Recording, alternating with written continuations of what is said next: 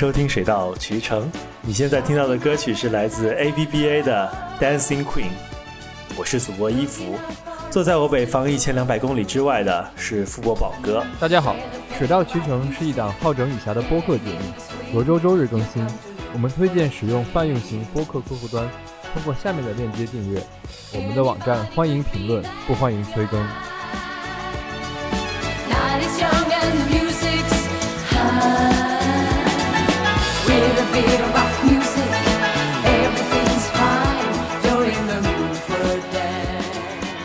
这个节目没想到已经做到第六期了呀！我想想，从一开始坚持到现在也真是不容易，从上海到北京，来来回回策划了好久。嗯，有的时候觉得自己讲这么多期的老本基本上都要吃光了，有时候也觉得应该应该停一段时间，给自己充充电，才能有接着东西好说。我觉得。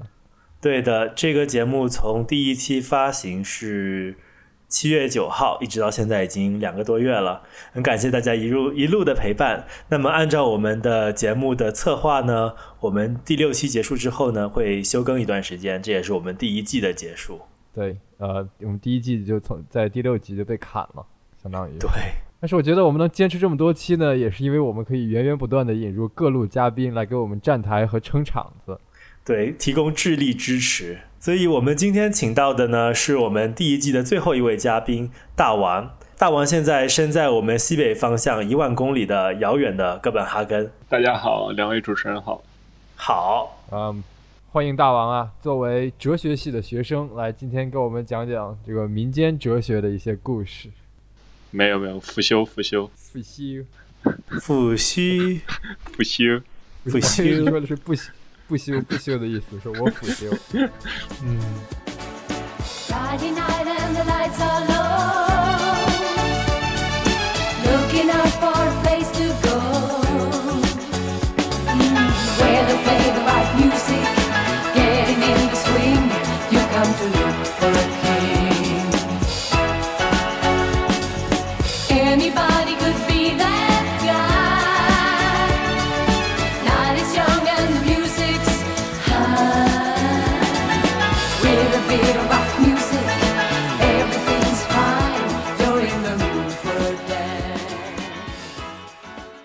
们现在开始正式录这一期节目了。呃，先说一下这一期节目吧。由于呃这个题目从第一期开始挖坑挖太久，一直有热心的听众朋友来提问：哎，这一期禅语摩托车维修艺术到底什么时候播出呢？所以现在千呼万唤始出来了，我们终于迎来了这一期的节目。嗯，其实我很好奇啊，我想知道为什么当初要选择这本书作为一个切入点呢？我我只知道这本书好像火了挺久时间的。嗯，其实我也不知道，但是就是可能当时在策划这个节目的时候，我刚好在读这本书吧。不过，anyway，最近发现的一件事情呢，是豆瓣首页在强推这本书，这一本 quote unquote 哲学经典。我要给你们朗诵一下这本书的那个文案啊，就是好吧，摩托车上的禅意之旅，影响无数人的哲学经典，请点击购买。对，但是我觉得这本书呢，它的气质跟大王好像不是很符合呀，不知道当时为什么就联系起来了。嗯，我不知道，就是宝哥有一天跟大王喝完酒之后说：“哎呀，大王要来讲这个禅语摩托车维修艺术啊！”我当时听了，我觉得嗯，感觉还挺有意思的呀。然后我就一直以为是大王自告奋勇要过来讲这一期节目的。自告奋勇的。Anyway，就是这个事情的起源到现在依旧是悬案，但是不论如何，我们有了这一期的节目。好，嗯，反正不论如何，今天看来我的明哲身份是要坐实了。不论如何，不论如何，不论如何，我们还是进入这一期的正题，来聊一聊这本书吧。好，不论如何啊，呃，这本书呢，我了解最最早应该是七十年代一开始是最先出版的吧。维基百科上说呢，这本书在世界范围内的销量超过一千万。时代周刊的评选七七四年是八十年代，是七十年代？你在想什么呢？七四年是七十七十年代。哦，我说错了，我说错了，是我，我还以为哦，是十九十九是二十世纪，OK OK OK，我还以为是我 freak out 了，No No No No No No No，好，那我回来回来好。好，行行行，sorry，好的好的，嗯，我了解到这本书应该是七十年代第一次出版的吧？维基百科上面说呢，就摩托车这本书在世界范围内的销量超过了一千万，时代周刊呢评选出来了七十年代十本最有影响力的书啊，这本书也是榜上有名。它一开始是被一百多家的出版商呢拒绝，哦，也因此得到了一个称号，就是世界上被拒稿次数最多的畅销书。那他一定是没有读过《高效能人士的七个习惯》这本书。呵呵这书我有哎。对，这书里东西讲的可有道理了。嗯，我知道摩托车这本书是在一个免费电子书下载网站的首页，在哲学栏目下看到这名字，觉得很有爆点，就存下来了。这本书我也是久仰大名啊，但是自己从来没有机会去看过。我是今年四五月份的时候去了趟武汉，然后当时没有带书，回来的时候呢，就应该怕坐车太无聊，所以就叫从朋友那儿随便拿了本书。这本看起来是最 intriguing 的，所以就把它拿了拿来看了。嗯，看完之后觉得嗯。Interesting，嗯，所以现在就是这道关键的大题了。Describe your favorite book. Describe the city you live in. 对我先给大家，我先给各位听众来介绍一下这本书的梗概吧。就是大概是一个老爸带着他儿子沿着美国北部开始骑摩托车穿越美国的大陆，那当然只穿了一半了。呃，在在骑这个摩托车的过程中呢。这个老爸不停的强迫他身边所有人接受他的哲学关怀，并试图通过身边经历的事物来证明他自己的哲学观点。就是这样的一个故事，成为了这一本书。嗯，听起来倒和我蛮像的。最近正在研究自行车维修艺术。好吧，自行车维修艺术，因为他在自行车之都，而且。而且坏了，而且坏了，所以你要维修你的自行车。好的，我们刚刚说到哲学关怀这个事情吧，这本书之中最为具体的一个体现呢，是一种叫做消逃阔的形式，一一种有点有点类似思想传销的一种形式。消逃阔，嗯，这个词我好像听说过。嗯嗯，嗯，知乎上有这么一个问题，问什么是消逃阔，下面有一个高赞的回答，就说，其实我想说的是，啊，那本书很不错的。啊，那本书很不错啊，喂，大概这样子，我觉得是应该。Anyway，反正你可以把我所有 Anyway 都剪掉，应该是我到时候自己会剪。所以，所以这个，所以，所以这个知友说的那本书，说的就是《禅语摩托车》这本书吧？对，我觉得应该是。也就是说，其实“萧逃阔”这个词呢，大部分情况下，在中国，大部分人知道这个词，都是通过《禅语摩托车维修艺术》这一本书来的。嗯，我第一次看到这个词的时候也觉得很好奇，感觉应该是一个很奇葩的音译这种感觉，所以也就是稍微在字典里查了一下嘛。然后他们给的就是说，萧条阔呢是十九世纪末二十世纪初在美国非常流行的一种成人的教育运动。呃，它大概描述的是那种就是一九二零年中期以前那种萧条阔在美国农业地区广为传播的一种情况。啊，这这种形式呢，它能够为社区提供娱乐和文化的教育。然后也让会员，然后，这儿停一下，呃，参与的人员包括了当时的一些专业人士，比如说演说家呀、教师、呃、艺人和牧师等等。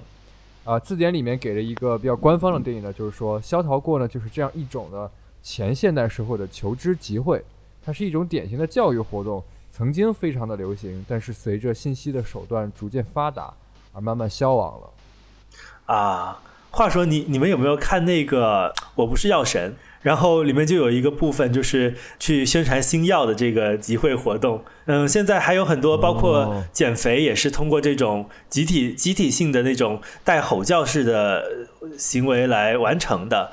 让我想起了李阳疯狂英语。啊，对对对对对，李阳疯狂英语是一个很好的例子。但不论如何吧，就是这种带有一些集会性质的，可可能跟我们上一期的那个继续大家一起去参加偶像演出的感觉也有点像吧。我们话说回来，但是这个教育形式的话，换在换在另外一些语境下，比较可能比较像是，比如说孔子在外面讲课，然后孔子画三千嘛，或者是佛祖设坛讲经这样一种布道的形式吧。哎，这本书本身的内容，如果悬而不谈的话。这个形式倒是听起来让我有几分熟悉的感觉，就让我想起了就学生时代那种前现代的生活方式，就是通过清谈然后来学习的一种过程。我也参加过一次两次你们那个邪教聚会，邪教清谈会。邪教聚会是什么？邪教聚会什么鬼？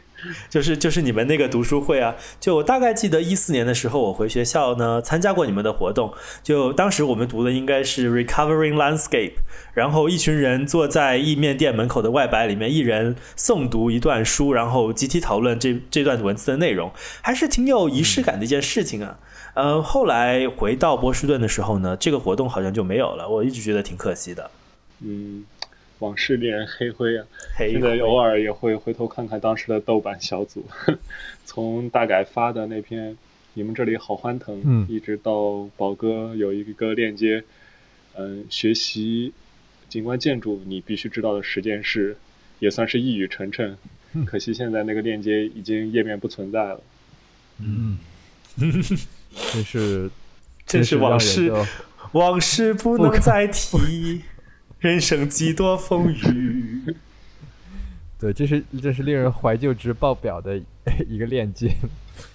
我觉得就是，不管是就是当时读书会啊，或者豆瓣小组，我觉得就是这种类似萧条阔的这种形式，为什么对我来说很重要呢？因为它给我是一种提示，就是说一种普通人进行反思性和超越性的生活的可能。通过这样一种我觉得比较具体的组织方式，而且还可能是一种很临时的一种现象。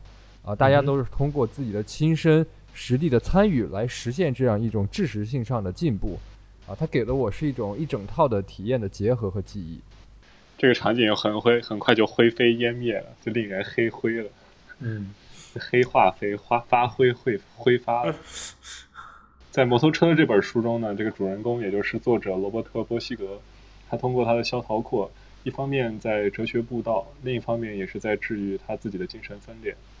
他因此接受过数次电击治疗，也是畅销书作者传奇身世的一部分吧。就我我这里想给没有看过这本书的听众先普及一下，就是所谓的禅与摩托车维修艺术，这里面讲的这个是禅跟摩托车维修艺术这两个，其实某种意义上也暗示了这个作者本身精神分裂的状态吧。就是一方面是一种智性的灵性的，一方面是一种呃每一天的呃 mundane 的这种呃生理状态。所以说，我觉得这个题目可能本身就是暗示了这个这个所谓的精神分裂这个事情。对，按作者的原话说，就是经典与浪漫，而他自己也试图在通过他自己的哲学弥合这个分裂。对，其实我觉得一旦你深入的去思考这些问题的话，精神分裂基本上就会成为一个很大概率的事情。那从我自己的一个直观体验出发呢，就是当时咱们参加那种读书会也好，这种萧条阔。确实会给人带来很多的快乐呀和这种安慰，但是你一旦离开这种场景，你也必须去直接去面对那些信息繁杂呀、呃日常非常琐碎的世界，而这两者之间确实存在着一个非常非常大的分裂。而我面对这种分裂一直还是挺着急的，找不到一个很好的办法。对，因为作者最后也算是在哲学上宣告悬置或者是失败了。但广义上来说呢，精神分裂确实是一个现代社会中的普世真后，因为德勒兹的《千高原》这本书另一个名字就是《资本主义与精神分裂之卷二》。千高原是不是一千座高原的意思啊？我觉得还是挺有画面感的。嗯，对，嗯，可以说是无数个概念之集合，也可以想象成无数的面孔或者头脑在无数的高原上彼此眺望吧。感觉就这么悲剧，真是我在遥望月亮之上，有多少梦想在自由的飞翔？天哪！Anyway，我就说，其实，在当代的大家吧，或者尤其是我们作为一个在当代的社会化大生产之中。你很容易处于这样一个分裂状态，就比如说，我一直觉得好像上海这个城市跟我的气场没有那么的合适，我会经常想回到北京，因为我觉得北京可能某种意义上象征着这样一个呃追梦的这样一个状态，上海可能就更安逸啊小资。但是后来我仔细想了一想呢，好像不在上海，我也没有办法在北京，因为北京其实真的有很多的那种就是基础性的问题，我觉得我不愿意去让我自己承受这些问题。OK，那还真是。当代都市丽人的两副面孔。之前我记得宝哥写过一篇豆瓣日志，就有点这个意思，叫做《游侠、流亡者和纳胡浪阿现代城市人的三张面孔》。纳胡浪阿是那个宝哥，你来解释一下。大概就是属于那种属于那种无所事事的游荡的人的感觉吧。嗯哼，对对，应该是本雅明笔下的一个概念了。是这篇文章好，简直是我写作生涯的巅峰。其实当时有段时间确实对这种事情非常着迷，就是一度觉得生活在现代这种城市里面，确实是必须要有非常多的身份，才能够对日常生活应付自如吧。就我记得有一段时间，大家都非常痴迷于这种游牧的概念，就像滑板之于宝哥，蒙古包之于安大师，还有那时候我们听的董玉干老师上课断言拿不了普利兹克奖的伊东丰雄。在这种社会的景观，或者说景观社会中的迷失，继而又流连忘返，继而自我放逐的欲望，还是挺美的。对，但是我我其实还是想往回提一个事儿，就是说中国人的话，你其实很早很早很早很早就分裂了，因为你其实你从小来说，你的那个行为是没有办法受到自己掌控的。就比如说你周一早上要参加例会，你自己内心可能是拒拒绝的。但是你又不得不，因为你作为社会人的一个身份，从小去参与到这个你自己不愿意参与的事情之中。嗯，我对我觉得就是，如果大家都能够普遍的承认这种精神分裂状态是一种常态的话，可能还好。但是怎么讲，就是本能的大家还是想要追求一个完整的解释吧。就如果追求不到的话，就会卡在中间，就是会面临一个非常尴尬的境地了。嗯。对，嗯，作者波西格在蒙大拿州教授修辞学，他当时让他的学生写作，叫做题目“何为良知”，良知呢就是 quality 这个词，让我就很难避免这个台湾口音。嗯，当时的他的学生，按照书中的说法是个个汗流浃背，想想那个画面，尴尬了，有点尴尬。对啊，就是不知道他们怎么才能处理好这些问题。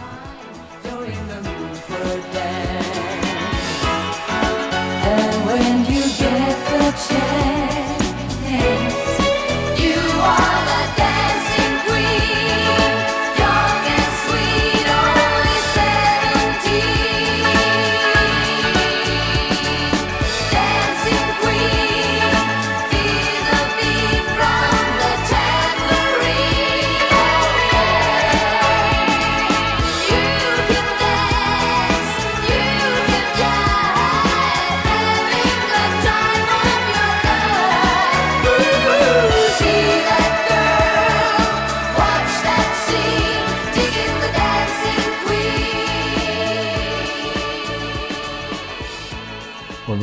说到，就是最近豆瓣在卖这本书，然后在他的宣传词里面说：“哎，这是一本哲学经典。”但是，嗯，你如果仔细看一看的话，里面的读者大部分的都是哲学爱好者，而非专业的哲学研究者吧？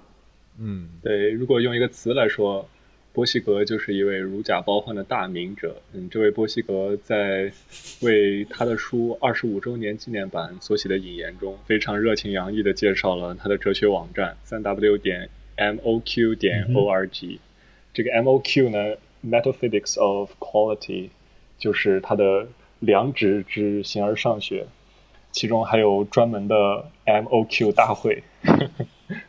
看来还是真的是真的是挺拼的，很拼了。就这个大会的事情，我想到之前在北京就前一阵举办那个世界哲学大会嘛，因为刚好一个朋友哦，我知道，我知道，我知道，对，是贵校的，他刚好来北京参会，网哥来代表自己来参会，然 后他就那天刚好参完会那天他还跟我来一起喝酒，他就在吐槽这些奇怪的民哲，就比如说是这样，就是那个大会主旨发言人发完之后，就一大哥举手说说主持人问你有什么问题，他说。我没什么问题，但是我想说，世界有五层本源，大概就是这种状态。这个时候又又要想到要 Q 到我们的校董廖凯元，廖凯元廖先生。然后，嗯，我现在给大家朗诵一篇材料，就是从北京大学法学院网站上面的一个材料。哦，我家门口的游轮。我操，这么洋气，不好意思。好，我回来了哈。这篇东西是我在北大那个法学院网站上面发现的，就是廖凯元教授在中国法律史学会轩辕四七一二年年会做主旨发言。轩辕四七一二年，就你看这一段还稍稍有点好，只是这个纪年有点奇怪。你接下来往下读，就是我都不知道这些人是怎么样去写下这一段话的，他们当时写的时候是什么心情。但是这段话是这么写的，就是廖教授将公式与数字融入零零一诗（括号）。KQID 引擎中，精确计算了我们宇宙和存在的创造与分配过程，又创作了引号轩辕召唤一诗（括号轩辕反熵运行体系二点零反括号）。这两首诗以一张书签的篇幅，简要地表述了他的理论。他是振兴中华引擎提供动力轩辕二点零的第一人。能通过科学公式得出详细的数字，也可阐释和预测现行的牛顿引擎、爱因斯坦相对论、大一统理论（括号 GUT） 和标准模型宇宙学均无法阐释的和预测的事物。KQID 引擎能够用。好了好了好了，今日份的民科已经够了。看来廖先生走的还是科学的道路。嗯，对，其实这个轩辕召唤这个书我是有印象的。对，是我记得以前在学校里看过。我们的赫赫始祖是命世之音。嗯，入学的时候也是人手一本。一统天下，永久建立现代中华。呃，我们会在网站上放一篇当时他的讲稿的链接，大家有兴趣的可以仔细去查看。不知道廖先生有没有作为科学界代表参加今年的大会了？就是社交媒体上，今年那个大家也在疯狂的讨论这个明哲的事儿，在主流媒体上也在讨论这个鄙视链底层的明哲。就说到鄙视链这个问题呢，就就突然让我就感觉到了，就是说明哲跟这种专业的哲学知识工作者之间的对立，好像还是很明显的。嗯，对，豆瓣上呢，在这个大会之后也掀起了关于这个话题的大讨论。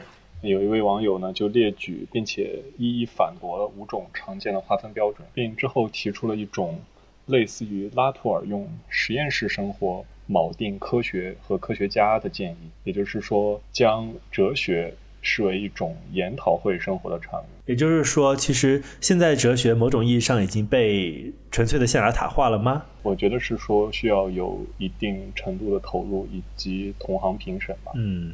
根据我之前的一些了解吧，就是好像专业的哲学学者好像对这个禅语摩托车维修艺术并不是特别的感冒，好像是这样的。因为看到网上有人提问，就这个 MOQ 啊，关于良知的形而上学是否有在学术圈里被认真的看待，在那下面就可以看到各路哲学学者的和哲学学习者的吐槽。其中一条印象比较深刻，就是说他的教授呢是对这本书非常强烈的嗤之以鼻的，而且要把它丢到和。安兰德同一个垃圾桶内。安兰德这个名字我好像听过，我感觉这听起来像是一个比较严肃、比比较正经的一个哲学学者吧？你是怎么听出来的？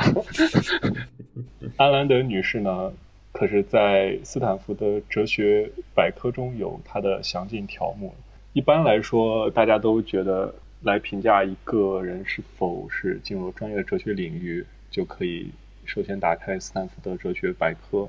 而安兰德在其中是有其详尽的条目的。虽然这个条目的编写者是一位来自俄克拉荷马州大学一位研究幸福的教授，而且阿姨刘仲敬也是一位嗯非常有名的研究历史的嗯先生，为他写了传。而且安兰德的文章也在最近被我们所酷爱的暴风骤雨公众号所转播。暴风骤雨就是那个我一直呃订阅但是从来不会点开的那个公众号吗？啊。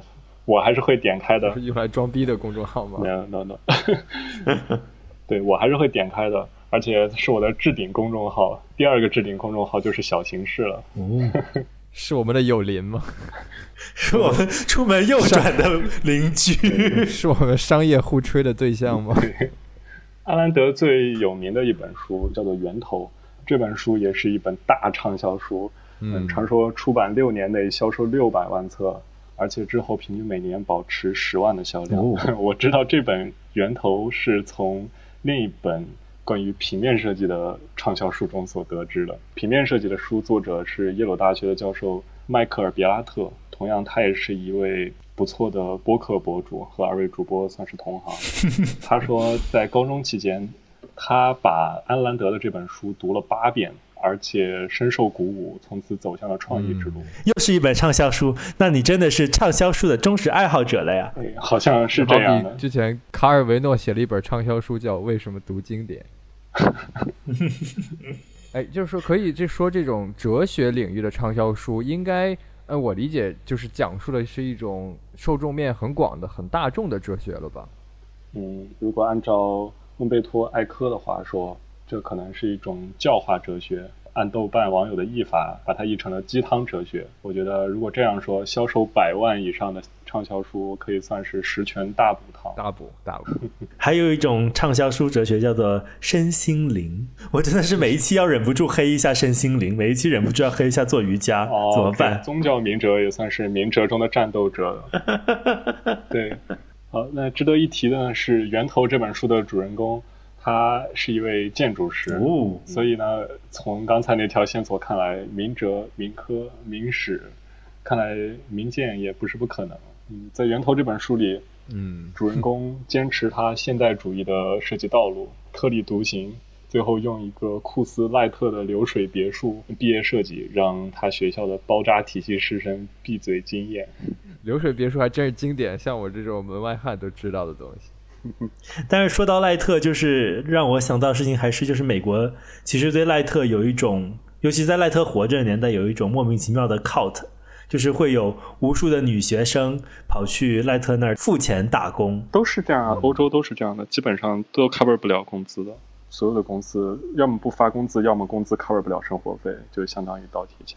我觉得我们刚刚调性还是很正的，肯定了明哲、明科、明史在呃社会文化之中的作用。这里其实我想提出来的一点是，不论明哲也好，还是专业的研究者也好吧，或者是哲学家，其实他面临的问题是不是还是比较一致的？梅览昔人，心感之由，若何遗弃？未尝不临文嗟道，不能喻之于怀。故之以死生为序，但其成其风尚未忘作。后之视今亦犹今之事，昔也悲夫。故列细时之人，录其所述，虽世书事意，所以心怀其志一也。就是世书事意，所以心怀其志一也。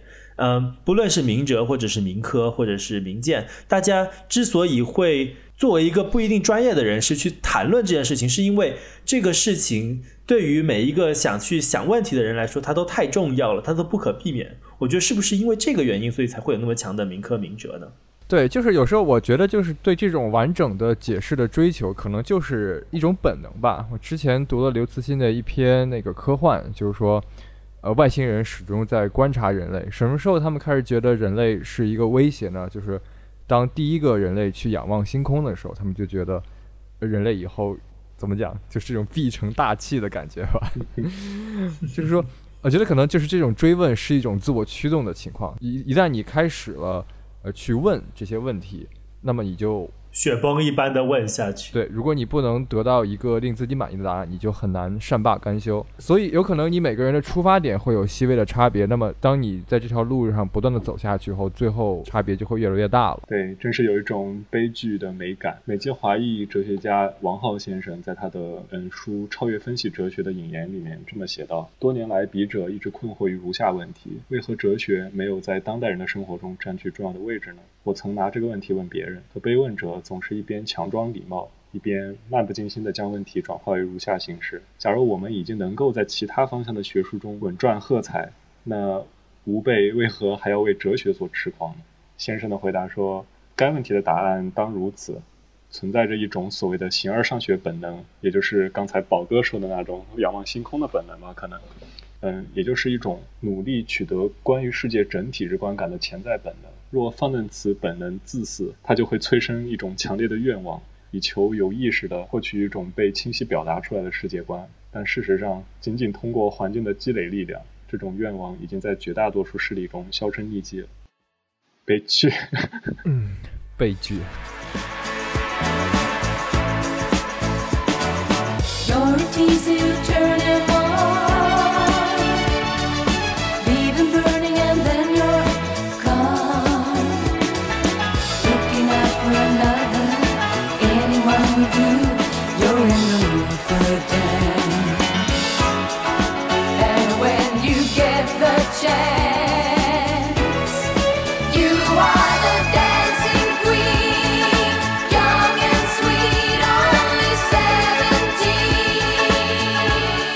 我们刚才谈到，基本上都是说，不管作为哲学的工作者，还是还是民哲，他们就是作为一个个体自己的精神状态吧。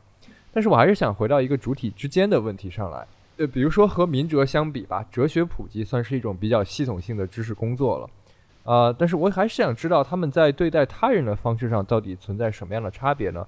是不是说，比如说民哲就喜欢把自己的鸡汤哲学作为一种完备的解释，要强加到别人身上？这算不算他们的一个特点？我虽然那个自己接触明哲不多，但是看到我们身边的明哲朋友，比如说我的富伯宝哥，呃，还是非常令人动容的，在给身边所有人普及他自己的知识体系的。但其实，在在这本书之中，其实萧桃扩这个过程也有点类似，这个这个作者他一直在给他的儿子或他身边的两个一起骑行的朋友，在普及他的哲学思想，在不停的去念这个事儿。嗯，其实我觉得我也没有你说那么不堪了。我之前向世界哲学大会的与会代表莽哥来宣扬我的思想的时候，我还获封了一个自洽的民哲这样一个称号，我觉得也算是恭维了。那还是自洽的挺不错的，为你鼓掌。嗯，好像听你们这么说，自己面对自己的哲学思考，成为了一种好像是非常令人宽慰的事情。嗯，之前提到艾科的那个文章里，他写了这么一句话，说如果我们能阐明。哲学不是慰藉，恰恰是因为它告诉人们，对于某些问题我们没有答案，那么哲学将仍然具有某种教育意义。嗯，这句话其实我听起来还是非常有感触的。我觉得随着我人生的阅历增加。我也慢慢发现，就是哲学其实也不是这种能够给自己提供一种安定的东西。也就是说，你很难通过哲学的探索来安慰到自己吧？也许你可能必须通过与其他主体的积极互动，才有可能被慰藉到。对，是不是有点类似之前那个所谓精神分裂，或者说我们上一期说到的那个，就是每一个人都不是一个完整的一个个体，他必须要通过与他人的。呃，联合或者是互动，才能够寻找一个更为完整的一个完人的自己。嗯，这个时候不知道你们有没有看过《新世纪福音战士》里面的人类不完计划？这种对于寻求慰藉的追求本身是可以非常深刻的，但是呢，哲学探索本身却可能并不会帮助人们身心舒畅，而。嗯，而我们所寻求的宽慰，可能更多来自那些小团体。嗯哼，但在这里，可能自己自己的哲学思考需要警惕的是一种过分的自我陶醉吧。嗯，去描述这种自我陶醉还是。挺有必要的，在书里面，他其实有描述，就是他在 quote and quote 哲学思考的过程中，那种忘我的状态，烟不停的燃烧，然后一直把自己手烧坏的那种状态，这种状态还是挺微妙。就是我们是作为一个创作者来说，我觉得是需要一个这样自我陶醉的状态的，因为你不论是做设计也好，或者是做科研，或者是做这个 podcast，如果你没有这个自我感动的成分在里面的话，我觉得。你并不会有一个坚持下去的动力，可以理解，可以理解我们主播的心声。对，就是它是一个自我陶醉，不论如何是一种创作者的状态，它不是，它就是一个非常主观的一个状态，我觉得。但是与此同时，你是要深刻的意识到这个自我沉迷其实是挺危险的。所以你需要积极的与你的听众们互动啊，你要时不时的被你的听众 Q 和 diss，才能够防沉迷，防沉迷。抛开这些哲学上的东西吧，就是哲学，就是这个哲学思考到底对或者不对？我觉得这部小说并不是它的核心，它的核心还是于基于它的文学性的，就是重点是它描述大家在进行思考或者在进行或者在进行创作的过程中的一种生命体验。这个其实我觉得是其中最动人的一个部分吧。嗯，同意。